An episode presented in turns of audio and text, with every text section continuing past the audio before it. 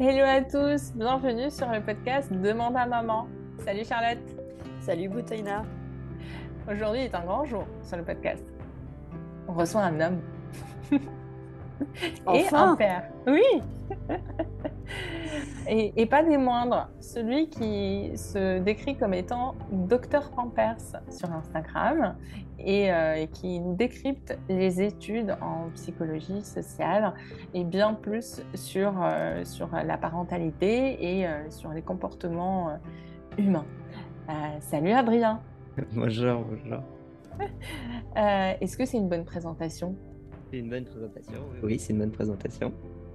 Qu'est-ce que tu pourrais ajouter sur toi? Bah, c'est que déjà mon compte principal c'est Dr Papers. Dr Pampers, je l'ai fait justement au moment où voulais devenir papa et je me posais pas mal de questions sur le sujet. Je me suis dit, bah, autant faire partager les découvertes que j'ai euh, sur un compte euh, à part. Mais, euh, à la base, moi, ce qui m'intéressait, c'était surtout de vulgariser l'actualité scientifique en psychologie générale sur le compte du coup de Dr Papers. Et sinon, bah, je, je, suis chercheur et du coup jeune papa et j'ai fini ma thèse en, en, juillet. Et là, je vais partir à Chypre pour un post-doctorat pendant trois ans. Waouh, félicitations. Ça va être une sacrée aventure avec le petit bébé et tout, ça va être. génial, génial. Euh, alors, euh, on va peut-être commencer. Hein. on, va, on va parler de cette étude Aller les pères que tu as publiée sur Instagram. Euh, il y a des conclusions très intéressantes. la première, c'était que les hommes sont très impliqués dans une seule dimension familiale la sécurisation des enfants. Est-ce que tu peux nous en dire un petit peu plus? Et euh, j'ai une petite intuition sur, sur la réponse, mais euh, qu'est-ce qui fait justement que la sécurisation est l'affaire euh, des hommes?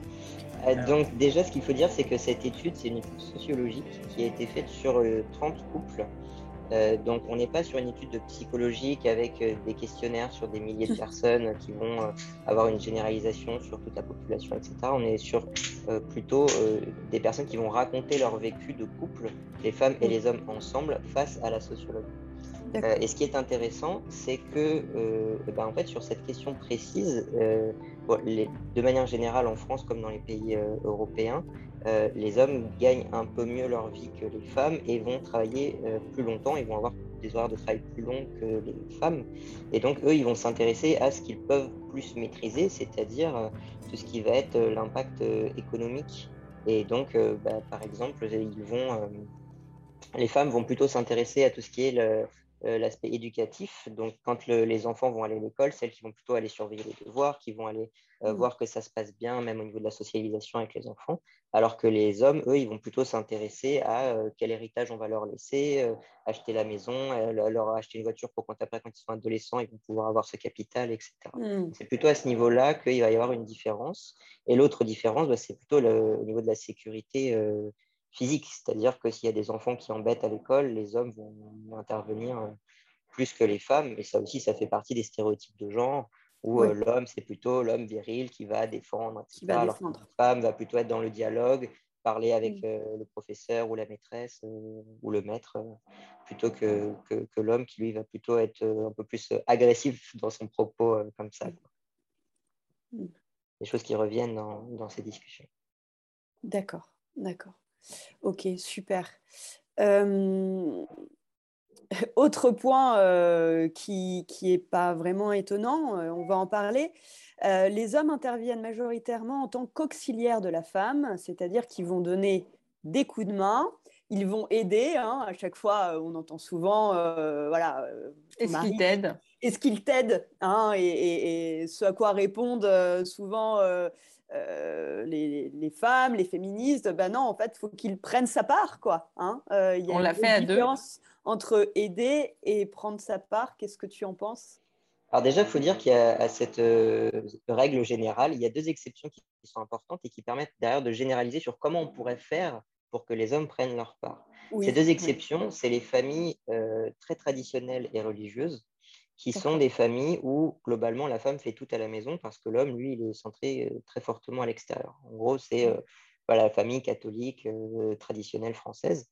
et là, en fait, la grosse différence qu'il va y avoir avec les couples de manière plus générale, c'est la notion de gratitude, où la femme, en fait, ça donne du sens, ça donne beaucoup de sens à sa vie euh, de s'occuper de la maison et de tenir son intérieur, parce que l'homme est extrêmement, euh, enfin, émet beaucoup de gratitude envers elle de réussir ça. Ça, c'est la première euh, exception. Et la deuxième exception, c'est des couples qui souvent sont précaires et qui vont du coup travailler en différé. C'est-à-dire que l'homme va travailler le matin et va être là l'après-midi, le soir. La femme va travailler le soir et la nuit. Et voilà. Donc, en fait, ils, se répartissent les tâches parce qu'ils n'ont pas le choix, en fait. Vu qu'ils sont seuls à la maison à un moment, ils sont obligés, en fait, de, prendre leur part à ce moment-là. C'est-à-dire de s'occuper des enfants parce qu'ils sont tout seuls pour s'occuper des enfants, de faire la lessive parce qu'il bah, faut faire la lessive, sinon euh, elle s'accumule, etc., etc. Donc, ça, c'est vraiment les deux, les deux grosses euh, différences par rapport à cette loi générale. Et, euh, et, ça, ça nous informe sur une chose, c'est qu'en fait, quand la mère n'est pas à la maison et que le père est à la maison, et ben, le père s'occupe des tâches. Sauf que ben, on observe que généralement, les femmes sont beaucoup plus à la maison que les hommes parce qu'elles travaillent moins, parce qu'elles sont plus à temps partiel, parce qu'elles occupent plus des emplois précaires qui font que c'est des, emplois où on travaille moins parce qu'on ne travaille pas cinq jours par semaine, etc. Euh, on ne travaille pas forcément huit heures par jour. Donc, comme elles sont plus à la maison, et ben, euh, que ce soit elles qui s'efforcent de faire plus de tâches à la maison, ou les hommes qui disent, bah, vu qu'elle est plus à la maison, c'est elle de faire les tâches, et ben, généralement, c'est comme ça que les choses se, mettent en place. Ce qu'il faut dire aussi, c'est que euh, ce, travail genré, euh, de, enfin, le travail à la maison qui, qui, qui est genré de cette manière-là, euh, c'est pas parce que euh, le bébé arrive que ça se met en place. En fait, ça se met en place avant aussi. Mmh. Et en fait, le bébé accentue ça, parce qu'il bah, y a beaucoup plus de travail et le bébé, ça, demande beaucoup de travail un bébé. Et donc, ça accentue les problématiques jusqu'au moment où bah, les femmes, en fait, euh, n'y arrivent plus parce qu'à un moment donné, ça demande trop de travail. Et ce qui est d'ailleurs expliqué dans les entretiens, c'est que c'est pas que le bébé qui fait que les femmes craquent face à la difficulté du travail à la maison, ça peut être aussi le fait d'un décès du parent, d'un, des parents ou l'impossibilité des grands-parents de prendre l'enfant quand il y a un enfant, etc.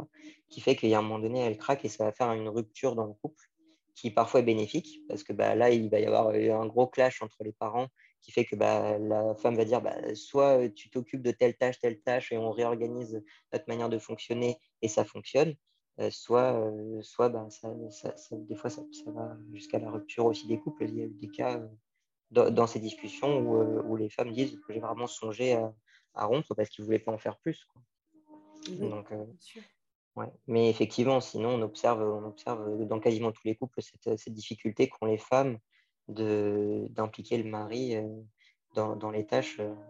Ouais. Et donc, si j'ai si bien compris, pour revenir à la première partie de cette explication, sur le fait que les femmes font, enfin que les hommes font les tâches quand ils sont à la maison. Hein, du coup, ça ouvre une piste très intéressante, c'est de pousser les femmes aussi un peu plus vers l'extérieur. Mmh. les hommes peut-être du coup un peu plus à l'intérieur. Je ne sais pas s'il y a une, mmh. double, une double action à, mettre en place. Comment on pourrait finalement faire sortir les femmes de leur foyer? Il y, a, beaucoup de, femmes dans, les couples qui fonctionnaient bien, euh, qui ont été interrogées, qui disaient bah, Moi, euh, le samedi matin, euh, je vais systématiquement voir des copines, je vais au coiffeur, mmh. je vais au cinéma, je sors. Enfin, il y a aussi des routines comme ça. On dit Non, bah, en fait, ce temps-là, c'est un temps où moi, je suis dehors, tu te débrouilles avec les enfants, je suis dehors.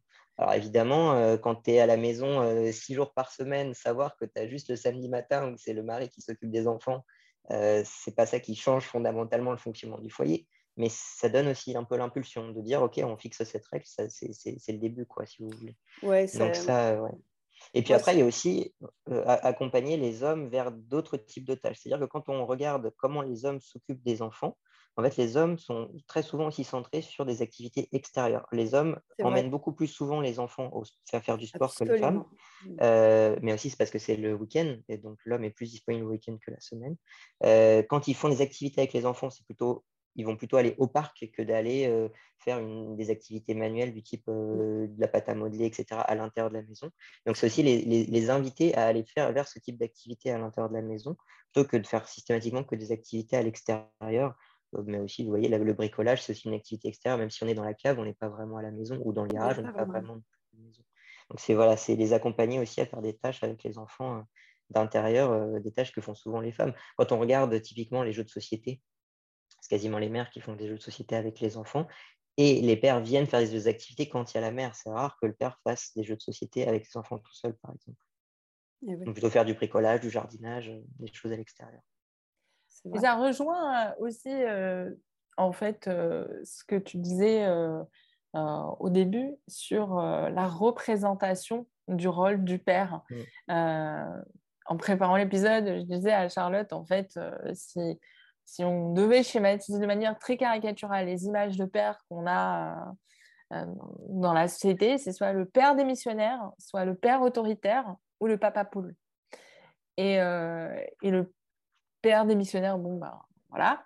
Le, le, papa autoritaire, il va être sur vraiment voir les notes, voir et pousser sur, sur les, les, règles, les valeurs. On, va être fatalement euh, très poussé, mais bizarrement, et c'est là où je trouve que ça pourrait être intéressant, c'est la question de l'âge. L'interventionnisme n'arrive culturellement euh, dans, la famille euh, du côté du père qu'à partir d'un certain âge.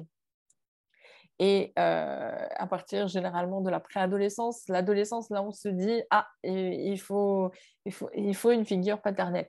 Et il y a la représentation du, du, papa poule. Et le papa poule, là, on est plutôt sur quelque chose papa gâteau, euh, papa hyper mmh. présent, papa euh, qui est papa princesse pour les petites filles, papa qui, qui va choyer le petit garçon, mais, mais qui va potentiellement privilégier effectivement les moments de plaisir plutôt ça. que les moments euh, de déplaisir. On, a toujours ce, souvenir euh, euh, d'un papa qui peut dire Mais moi, je ne veux pas faire ça.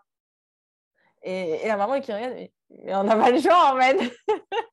Mais ce, que je remarque encore, c'est que les, les, pères se laissent beaucoup le choix d'intervenir ou non euh, s'ils n'en ont pas envie, ils ne le font pas. La femme ne se pose jamais la question du choix, elle est dans le devoir.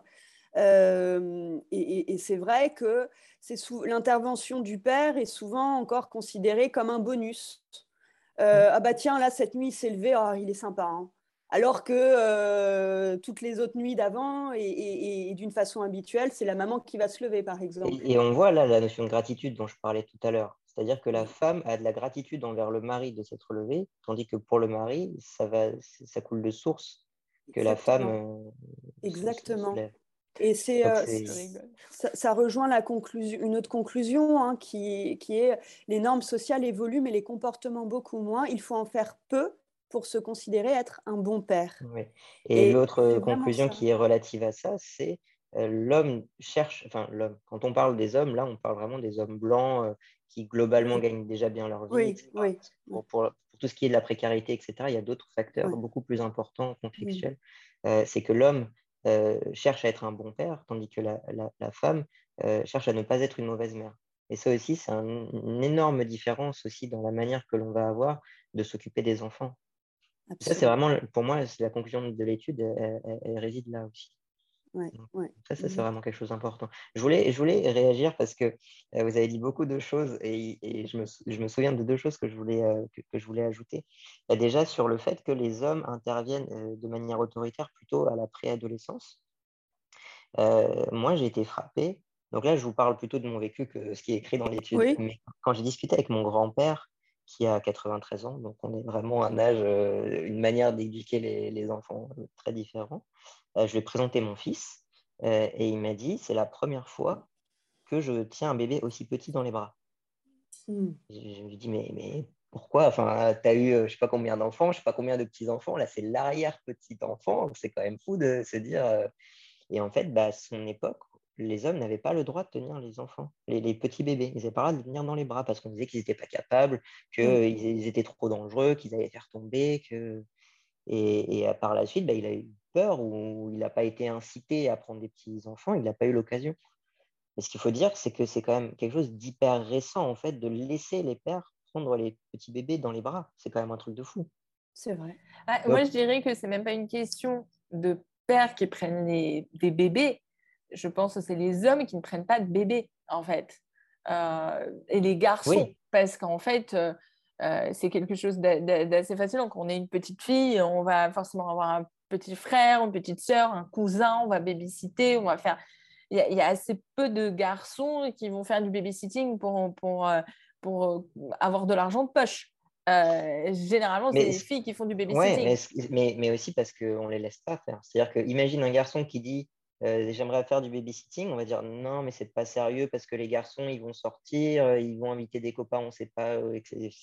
c'est très compliqué. Oui. Et, pareil, là, quand je dis que mon grand-père, il ne pouvait pas prendre des enfants, c'est c'est ma grand-mère qui refusait qu'il prenne les enfants. Et de la même manière, euh, les femmes, maintenant je pense que c'est beaucoup moins marqué qu'à que, son époque ou l'époque de mes parents, mais les femmes laissaient moins facilement les enfants au, père quand ils étaient tout petits. Donc aussi la, la, relation avait un peu plus de mal à se mettre en place, et de la même manière ce que vous dites, hein, c'est que les grands frères, on les, laisse un peu moins prendre les petits frères ou les petites sœurs dans les bras que les grandes sœurs parce qu'on se dit qu'ils sont un peu plus dangereux, un peu plus casse-cou. Et là aussi, on remet un peu les représentations de. Bon, ça, c'est une explication euh, comme une autre. C'est pas ça qui fait qu'il y a autant de différences dans les couples par la suite. Mais ça, apporte aussi un petit peu de, réflexion par, rapport à tout ça. Et je voulais rajouter une dernière chose, justement, sur cette idée d'adolescence. Euh, il, y a, euh, il y a assez peu d'études, en fait, au niveau psychologique sur euh, la période euh, scolaire entre, allez, je dirais entre 7 et, 12 ans, en gros, euh, avant le collège. Par contre, à partir du collège, on commence à avoir des études intéressantes sur le rôle du père. Mmh. Et notamment, ce qu'on remarque, c'est que, vous, le savez, les, adolescents sont très immatures émotionnellement et vont avoir besoin de cette période d'adolescence pour bah, créer des, avoir des amis, euh, savoir gérer leur colère, savoir gérer la frustration, euh, devenir empathique, etc. C'est à ce moment-là où tout ça, ça mature.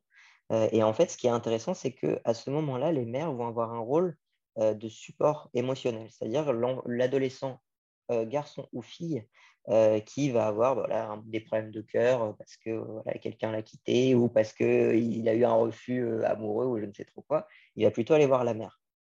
Par contre, euh, quand l'adolescent ou l'adolescente euh, va vouloir expérimenter des nouvelles choses, il va plutôt aller voir le père. C'est-à-dire que la mère a plutôt un rôle de réassurance, tandis que le père a mmh. plutôt un rôle d'autonomisation.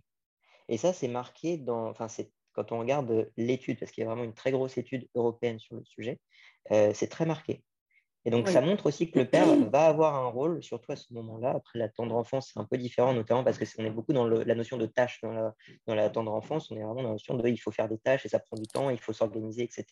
L'adolescence, c'est une autre manière de penser euh, la relation avec, avec l'enfant. Et vraiment, à ce moment-là, il y a vraiment une distinction entre les pères et les mères qui est très intéressante. Euh, Mais je, me permets, avant même l'adolescence, depuis la, toute petite enfance, euh, le, père a une fonction, euh, enfin on, dit euh, souvent que c'est une instance séparatrice. L'homme a cette fonction de séparer, de défusionner l'enfant et sa mère. Et ça ne se passe pas qu'à l'adolescence, il y a aussi la, petite adolescence. Hein. Et, et, ça, c'est la fonction enfin en tout cas, ça a été la fonction classique du papa, c'est que le papa défusionne cette relation bah, de, base très fusionnelle entre l'enfant et, le bébé, et c'est le père qui va le pousser aussi à l'extérieur, parce que ça rejoint un peu la première affirmation, le père est garant de la sécurité aussi extérieure, hein. donc c'est lui qui va le pousser à s'autonomiser et à sortir. Alors, euh, oui, euh, la différence là, c'est qu'au niveau de cette étude-là, on parle vraiment de la régulation émotionnelle. C'est-à-dire dans la manière qu'ils vont avoir de discuter avec les enfants de mmh. leurs émotions, euh, il va y avoir une vraie différence à l'adolescence. Quand dans la tendre enfance, on ne parle pas d'émotions avec les enfants, on parle beaucoup des comportements on dit bah, tu vas aller ici, euh, bah, s'il va jouer avec. typiquement, moi je me souviens quand j'étais plus jeune que c'était mon père qui me disait s'il va, va, faire du foot avec tes copains dehors, alors que ma mère était plutôt dedans, c'est nous qui reste à la maison. Là, on est plutôt voyez, dans, dans, dans, des activités de socialisation, mais on n'est pas du tout sur un niveau émotionnel. Hmm. L'adolescence, c'est vraiment là où, il y a cet aspect émotionnel qui est très fort, où le père va prendre plus de temps pour discuter avec l'enfant de, ses émotions et de comment il va, pouvoir euh, créer ses propres euh, expériences d'émotionnel à ce niveau-là. On est en fait aussi, euh, voilà, c'est lui qui va plutôt parler si, si tu veux inviter une copine pour aller plus loin, il va falloir aller au cinéma, machin, pour expliquer ce qu'il faut faire au cinéma, et tous les trucs un petit peu genrés comme ça. La mère en parle moins, ça. La mère, par contre, elle va être plutôt là quand voilà, il va y avoir il va y avoir une frustration parce que bah, ça n'a pas réussi, bah, elle va peut-être là dans l'écoute, rassurer, etc. Là, c'est au niveau émotionnel. Effectivement, dans la petite enfance, d'ailleurs, dans l'étude Aller les pères, ils, parlent du, fait que l'homme est beaucoup dans le, savoir faire des choses.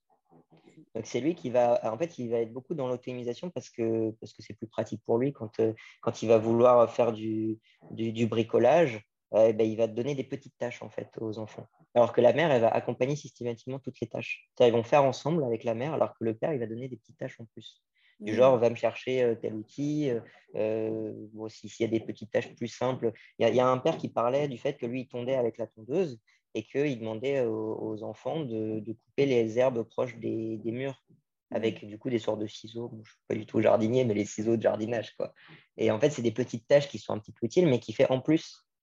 Alors que la mère, si elle tondait, elle, prendrait plutôt le bébé euh, euh, avec la tondeuse, qui tiendrait la tondeuse avec elle et qui tondrait ensemble. C'est un petit peu dans la manière d'approche un peu différente. Mais du coup, l'homme est plutôt dans l'autonomie à ce niveau-là aussi. Mmh C'est-à-dire que l'enfant va faire des tâches supplémentaires, des petites tâches, mais supplémentaires.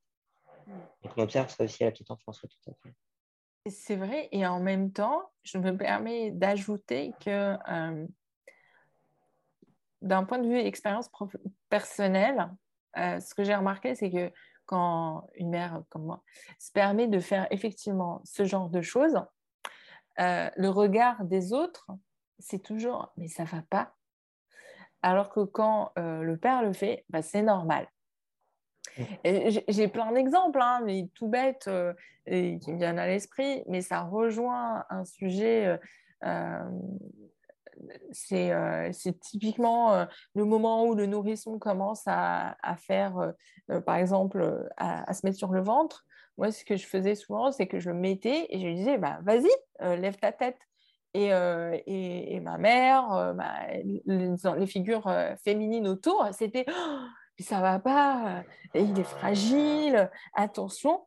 Et, ça, effectivement, c'est une image encore euh, peut-être de la maternité telle qu'on la voit, qui est liée à cet aspect nourricier, au, fait du, cocon et, de, toujours hyper protégé euh, quand, euh, quand la prise de risque est un peu compliquée. Donc, j'ajouterais à ce moment-là est-ce que le congé paternité, le fait de l'avoir euh, prolongé, peut modifier le rapport à ces moments-là? Parce qu'effectivement, si, si, le père a l'habitude d'être dans le faire, c'est parce qu'il n'a pas l'habitude de, porter le bébé, euh, de faire des choses de soins et qui sont beaucoup plus dans, dans le câlin que. Euh, bah, si on regarde les, les, les, pays pour lesquels le, congé paternité est beaucoup plus important, par exemple les pays scandinaves, on aime bien prendre en exemple les pays scandinaves souvent, euh, ce qu'on remarque, c'est que oui, ça aide un peu. En fait, ça ne comble pas totalement euh, les, écarts parce qu'on observe qu'en fait, les hommes qui peuvent prendre des congés paternité parfois jusqu'à trois ans, euh, bah, souvent ils sont poussés et même poussés par la femme à reprendre plus tôt que le maximum. ce qui montre bien qu'effectivement, il y a des, il y a des...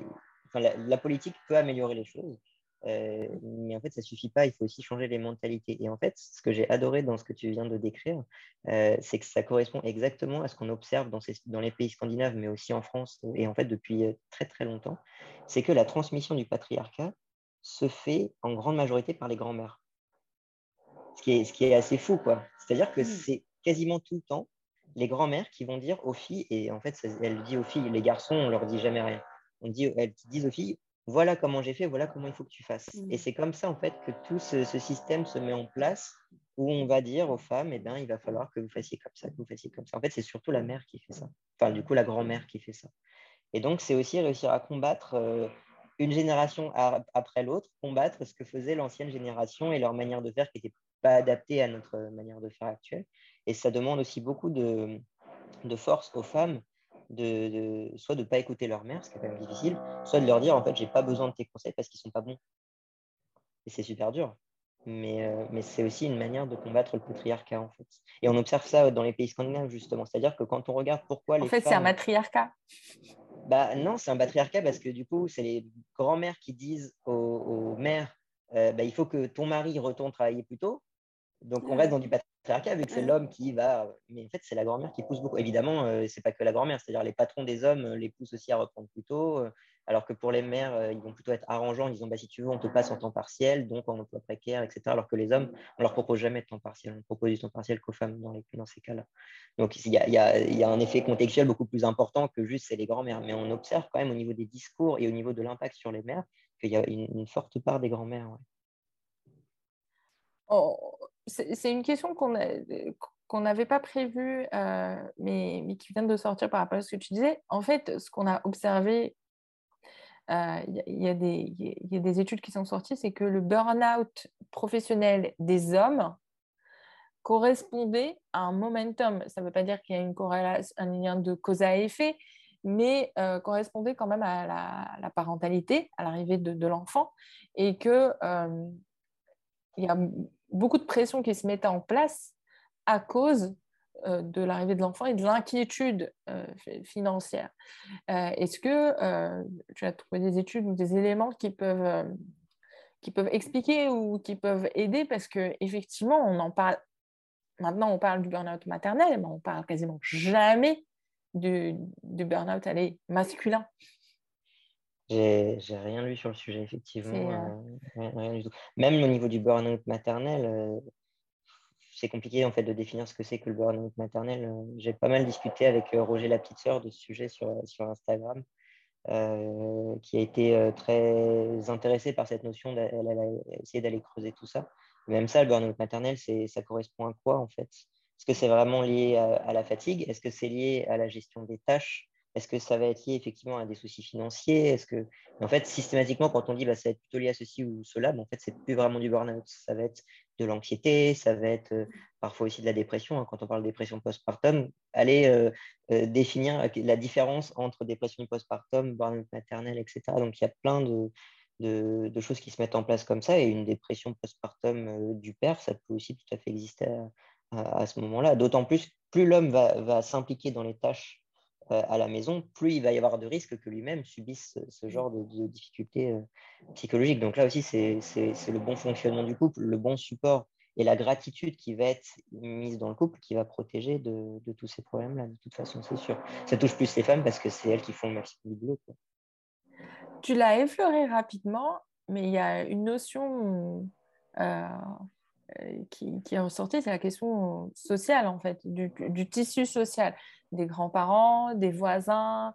Euh, mais, mais peut-être que cette pression, en fait, c'est aussi le fait qu'il y a un désengagement. Est-ce qu'il y a des études sur ça, sur le fait qu'il y a des, une forme de désengagement euh, des autres euh, acteurs, oui, bah, autres figures Déjà, clairement, les familles riches qui peuvent avoir des servants à la maison pour s'occuper des enfants n'ont jamais ces problèmes-là. Ça, il y, a eu dans les, du coup, dans Aller les Pères, il y a eu une famille comme ça, on leur a posé la question. Tout ce qu'on vient de dire là, ça les touche pas. Quoi. Ils ne se sont jamais posé la question parce qu'il y a des personnes pour s'occuper des enfants à leur place. Euh, derrière, euh, oui, euh, de manière générale, c'est ce que je disais aussi, le, fait que des fois dans les couples, ça craque, c'est précisément parce que bah, des fois, il y a les grands-parents qui aident beaucoup. Et quand les grands-parents vont moins bien, ce qui arrive du forcément à un moment donné pour les grands-parents, c'est là aussi où les couples craquent parce qu'il y a plus de support des grands-parents, voire qu'il faut s'occuper des grands-parents en plus de l'enfant. Donc là, ça devient encore plus, compliqué et surtout plus compliqué pour les mères qui, du coup, doivent, vont devoir gérer euh, et, les personnes en dessous et au-dessus, les enfants et les grands-parents. Euh, donc oui, ça aide beaucoup. Les voisins, ça aide. Le fait de pouvoir le mettre à la crèche, ça aide. Le fait de pouvoir facilement trouver une place en crèche, ça aide parce que je vois autour de chez moi, c'est hyper compliqué de trouver des crèches. Euh, il y a des listes d'attente de folie. Il faut des fois, euh, à la naissance du bébé, il faut trouver la crèche pour quand euh, il aura six mois ou, un an. C'est assez faux. Donc ça aussi, de ça mène une forme de précarité et ça mène des, risques, des risques mentaux, de, troubles mentaux derrière, du stress, de l'anxiété, voire de, des, des, symptômes dépressifs derrière. Donc tout ça, avoir un tissu social autour qui soit très aidant, ça aide beaucoup. Avoir une sage-femme qui aide par exemple à l'allaitement pour les femmes qui ont vraiment besoin, enfin, qui, ressentent ce besoin de, réussir à allaiter. bah, c'est super utile. Avoir aussi la sage-femme pour vérifier qu'il bah, n'y a pas de problème de santé du bébé, qui rassure, qui montre que oui, bah oui le bébé, ça pleure, etc. Ça, aide évidemment beaucoup euh, à ce niveau-là. Avoir des pédiatres, on est en pédiatre, pédiatre. Euh, voilà, avoir en fait tout ce, tissu autour qui va se construire, ça aide évidemment euh, énormément. Les, voisins aussi beaucoup. Ouais, bah, tout, ça, tout ça aide beaucoup, ça, c'est sûr. Et malheureusement, on, observe que dans notre société actuelle, bah, il y a de moins en moins de, disponibilité de, tout ça parce que bah, les grands-parents, ils sont de plus en plus vieux, donc ils sont souvent moins en âge d'aider. Il y a aussi les, distances sociales où les grands-parents parfois restent dans leur village, tandis que bah, nous, on a dû aller euh, à Paris ou dans des grandes villes pour, pour pouvoir trouver du travail, donc c'est plus compliqué de les voir voilà, il y, a, tout un tas de difficultés qui se posent dans nos sociétés actuelles par rapport à ça. Le congé paternité, il aide aussi à ça. Hein, du coup, c'est aussi ça, le support du père. Euh, même s'il ne fait qu'aider, euh, bah, s'il a la possibilité d'aider plus et d'aider plus longtemps, euh, ça aide quand même. Quoi. Et euh, d'ailleurs, alors, euh, dernière question, comment se passe ton congé paternité? Parce que tu es en congé paternité en ce moment. Comment ça se passe? Et toi qui, euh, qui as vu beaucoup de théories, comment ce le, le, principe de la réalité se, se confronte? Comment ça, ça se passe? Alors déjà, euh, en, plus, de ça, moi, ma mère, elle a assistante maternelle, donc j'ai vu euh, énormément de bébés. Déjà, je connais un petit peu ah, le, monde des bébés, je connaissais plutôt bien. Euh, ouais, qu'est-ce que je peux dire par rapport à ça? Bah, En fait, j'étais assez peu surpris du fonctionnement du bébé, c'est-à-dire, je sais que globalement, un bébé tout petit, ça fait que tété, ça fait caca et ça fait dodo. En gros, c'est à peu près ça. Et donc, c'est aussi là où je parle des tâches. C'est mmh. qu'en fait, euh, et, il suffit juste de répondre à ces besoins-là et, et, ça suffit, sauf quand il pleure et que tu ne sais pas pourquoi, bah, là, il faut aussi subir les pleurs et tu ne sais pas trop pourquoi. Euh, il y a un truc qui m'a beaucoup euh, posé question, c'est aussi l'idée de l'allaitement. Ça, c'est un truc que j'ai toujours pas réussi à avoir d'avis clair dessus. Parce qu'en fait, on dit effectivement que les hommes doivent aider, enfin, doivent prendre leur part, mais de ce fait, quand le bébé ne fait que manger et dormir et que tu allaites, que peut faire l'homme par rapport à ça, à part faire d'autres tâches qui ne, sont pas directement en lien avec le bébé. C'est-à-dire que moi, euh, je fais les courses, je fais à manger, euh, je, nettoie la, maison, etc. Donc, je, fais ma part par rapport à tout ça. C'est ça. Mais en fait, on se sent quand même, malgré tout ça, on se sent quand même... Euh, à l'écart.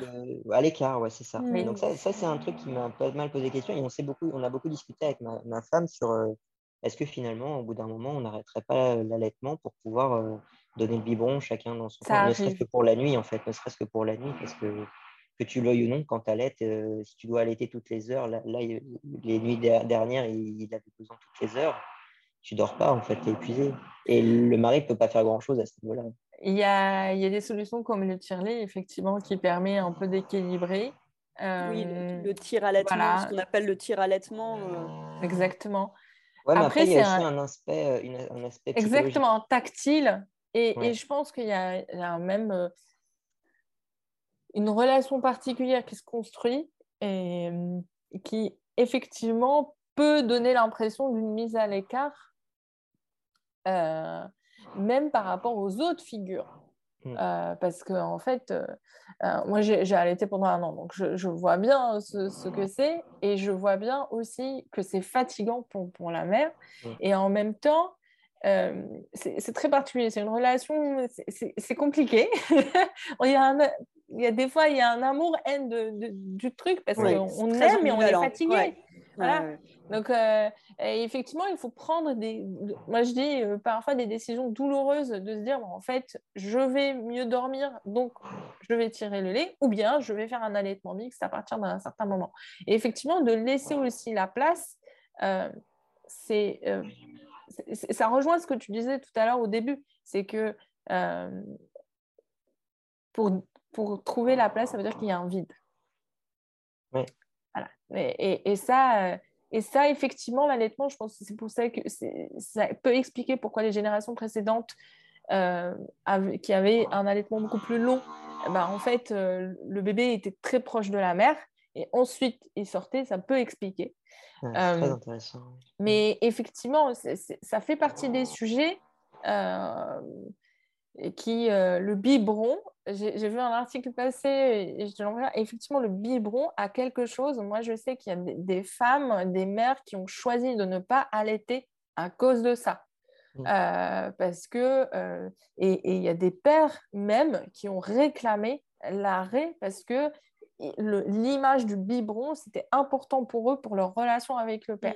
Mmh. Mmh. Et, ça, c'est quelque chose, effectivement, qu'il faut savoir entendre parce que c'est une relation de famille. C'est Le choix ne peut pas se faire tout seul. Mais c'est la question qui se soulève aujourd'hui. Enfin, il y a 50 ans, enfin, la femme n'avait pas le choix. Enfin, voilà, elle, elle, elle allaitait et pendant très longtemps.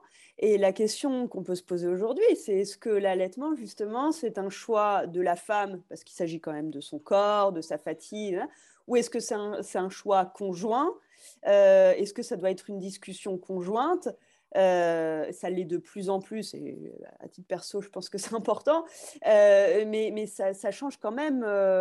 Il y a un nouveau questionnement quand même à ce niveau-là, alors qu'avant, c'était quand même réservé aux femmes, non qui à la aux femmes riches et qui avaient des nourrices. Et oui, et oui. Hmm, c'est vrai. Moi, je mettrais quand même un, petit bémol par rapport à ça. Euh, on parle, on parle d'un truc beaucoup moins gay que les, possibilités de choix, mais quand on regarde la crise qu'il y a eu aux États-Unis euh, récemment de pénurie euh, de, lait. en poudre. Et ça coûte cher. Bah, et puis surtout, il y a eu des bébés en malnutrition à cause de ça. Donc, euh, ce qui est sûr, c'est que globalement, euh, il faut accompagner au maximum les femmes à chercher à allaiter si elles le souhaitent. Derrière, tant qu'on a du lait en poudre euh, chez nous, ça va. Mais c'est, de la... c'est, un choix de luxe. ouais, c'est un choix de luxe parce que nos sociétés nous le permettent pour l'instant. Mm. Mm. Mais ça, je, je, rappellerai quelque chose qui a toujours existé, c'est qu'il y a du don de lait euh, du lait maternel et qui a toujours existé. Il y a, des, mmh. des, mères de lait, euh, il y a des frères de lait, ça a toujours existé. Je sais que les gens, ça, leur paraît bizarre, mais en fait, ça, ça a toujours existé et pas qu'en Afrique. c'est juste qu'on a oublié.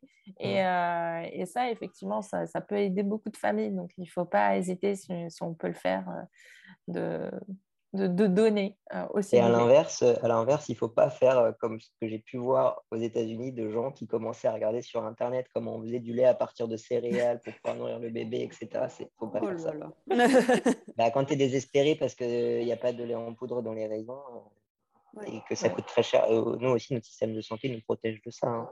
Mais là-bas, ils n'ont pas de système de santé, donc euh, ils étaient un petit peu désespérés. Il ne faut pas chercher à faire des choses comme ça. Ah oui, mais dans tous les cas, pour, pour avoir passé aux États-Unis quelques mois, même plus que quelques mois, en fait, euh, et dans, dans, le fascicule qu'ils nous donnent à, à l'hôpital, à la naissance, pour l'allaitement, ils vous mettent euh, plein d'arguments. Et l'un des arguments, c'est le coût. ils vous mettent même le prix à la fin, et c'est plusieurs milliers de dollars sur l'année euh, sur le, le coût euh, des, du lait en poudre. Donc, euh, c'est assez considérable. Et avant, j'en profite pour, pour, pour l'hôpital. J'en profite. L'hôpital, c'est le moment de demander de l'aide à l'auxiliaire de puriculture ou, aux personnes qui sont formées en allaitement pour, pour, pour, pour que ça démarre correctement. Même par les pères. Et même par les pères qu'ils demandent de l'aide euh, au, personnel, que ce soit pas. Ah oui, oui, oui, tout à fait. Ouais. Bah, moi, j'ai été super bien accueilli à, l'hôpital où euh, ils m'ont dit oui, on va vous montrer comment on fait le bain du bébé, on va montrer comment le changer. Et ils m'ont fait faire à moi. Mmh. Mmh. Donc, euh, ça, c'était super. C'est génial. merci beaucoup. Profiter. Bah oui, Merci beaucoup, euh, Adrien, pour, euh, pour, cette, euh, pour cet échange. Je mettrai les sources, bien sûr, dans la fiche de description et on aura plaisir de te retrouver pour, pour continuer et à suivre tes aventures et tes découvertes sur, sur ta page Dr. Papers et Dr. Pampers. Merci à vous. Merci, Adrien.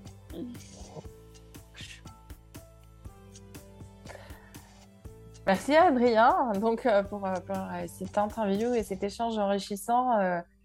on a ajouté une nouvelle séquence dans, le podcast comme celui avec Sandra. C'est quelques secondes, quelques minutes avec Charlotte pour débriefer. Qu'est-ce que tu en as pensé alors Charlotte? Avec quoi tu, ressors de cet épisode? Bah, je, ressors de, toutes ces conclusions d'études qui ont, confirmer un petit peu la, la, réalité du, du terrain, hein, quand même. J'ai pas, euh, j'ai pas remarqué beaucoup de choses euh, qui ont contredit la réalité. Alors, je sais pas si c'est une bonne ou une mauvaise nouvelle. ça veut dire que tu es vraiment dans le terrain. C'est très bien. voilà, ça L'étude empirique a marché. voilà, ça veut dire que l'empirique, quand même, voilà, est pas mal. écoute, qu'est-ce que je retiens? Je retiens, moi, ce qui m'a beaucoup marqué, et, cet aspect intéressant de, la première partie de l'étude, hein, les femmes qui sont beaucoup plus souvent à l'intérieur, les hommes à l'extérieur. Là, on est vraiment dans des constructions sociales de, voilà, de, héritées. vraiment héritées et qui ont, qui ont la dent dure. Donc, c'est vrai que ça me fait, en tout cas, ça me donne envie de réfléchir à, des options pour que les femmes, ne soient pas que dans le foyer et sortent, hein, et, que les, les hommes peut-être prennent du plaisir aussi à être un peu dans le foyer. Hein, donc, je me demande, je pense qu'il y a plein de choses à faire en fait. donc, en tout cas, moi, je pars avec ce questionnement-là. Euh, et cet élément-là qui est hyper important. Euh, et après, euh, voilà, il y a eu plein, plein, plein d'infos. Oui, comme la question de l'allaitement, la question de la place du père, les premiers mois, les premiers moments, l'indulgence aussi, la bienveillance qu'on pourrait développer en se disant qu'en fait, c'est c'est pas de la méchanceté, de l'ignorance ou de l'indifférence, c'est qu'ils ne savent pas. Et, sans être dans une posture peut-être de, prof euh, avec le, papa, c'est plutôt de, oui, peut-être le laisser découvrir, d'apprendre et s'il il en a besoin, de, l'aider. Euh, mais peut-être que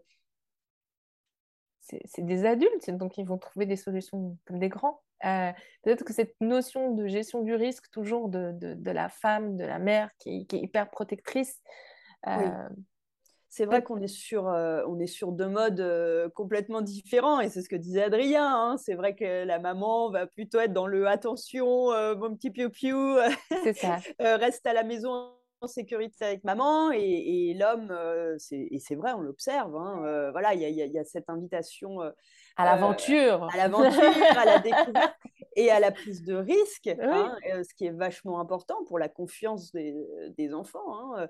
Euh, donc, euh, je sais pas la part de construit ou dîner entre, avec ces C'est très difficile. Très en tout cas, à la limite, c'est même pas la question la plus importante que je trouve, mais ce qui est important, c'est justement de se rendre compte de l'importance de l'implication du père parce que il a des fonctions quand même un peu différentes de celles de la mère, en tout cas encore aujourd'hui. Euh, et qui sont bienfaitrices. Mais bien sûr, bien sûr. Euh, pour la construction euh, identitaire, pour la confiance, pour l'estime de soi, il faut vraiment pas négliger la place du père. Et c'est vrai que on est dans une époque où on a encore un peu de mal à déléguer euh, certaines choses euh, au papa et à la fois on est en demande. Hein. Il, y a, un peu une ambivalence, je ne sais pas ce que tu en penses, mais euh, en tout cas, ou même moi à titre personnel, hein, je me dis oh là là, j'aimerais bien avoir plus d'aide et à la fois c'est ok, je m'en occupe. Ah ouais, mais en fait, bah, tu t'en occupes pas comme je voudrais. Ça rejoint un petit peu le côté contre le fric. Donc, en tout cas, une autre conclusion, c'est aussi être dans une coopération avec les papas. Euh, c'est pas pour culpabiliser les femmes et dire ah non euh, c'est euh, dans tous les cas voilà vous ne savez pas déléguer que vous êtes en charge mentale hein, là loin, loin de l'idée mais en tout cas une piste intéressante c'est en effet d'impliquer le papa de laisser une, un certain espace même dans des domaines où les mamans ont encore le, le monopole finalement mmh. Hein, mmh. de, de, laisser les papas faire dans, dans, le foyer, de laisser les papas faire quand il s'agit d'affect, quand il s'agit d'écouter des bobos. Euh, et, euh, et, puis pourquoi pas aussi euh, prendre aussi, nous, d'autres rôles peut-être plus masculins d'un point de vue historique, d'aller faire de la tyrolienne avec ses enfants, d'aller au parc d'attractions, de, de, faire du trampoline, parce que c'est vrai que souvent ce qu'on observe, c'est que c'est les papas qui vont être à l'initiative de ça. Mais après tout, rien ne nous empêche d'échanger un petit peu aussi les rôles de temps en temps. Et je pense que ça ferait du bien d'ailleurs à la fois au papa qui travaillerait un petit peu plus l'intelligence émotionnelle Hein, plus dans le côté enrobant, et à la fois la maman qui apprendrait à lâcher prise sur la, notion de risque et de l'extérieur, et qui la rendrait aussi plus confiante, et qui apprendrait un peu à la mère à laisser son enfant tomber, littéralement, hein, laisser son enfant se planter et être moins dans la protection, dans la mise sous cloche. Donc ça pourrait être très intéressant. Hein. moi je pense que c'est une piste assez, je pense, saine pour euh, rétablir un équilibre et puis pour que chacun se mette aussi dans la peau euh, de l'autre et voir les effets.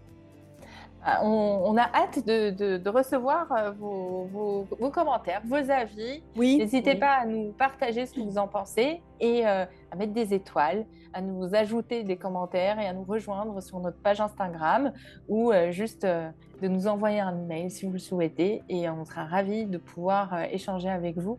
Euh, car euh, allez les pères, allez les mères, on est tous dans la même barque.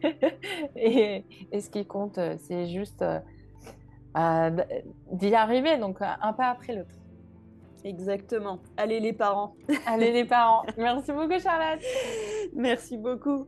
À bientôt.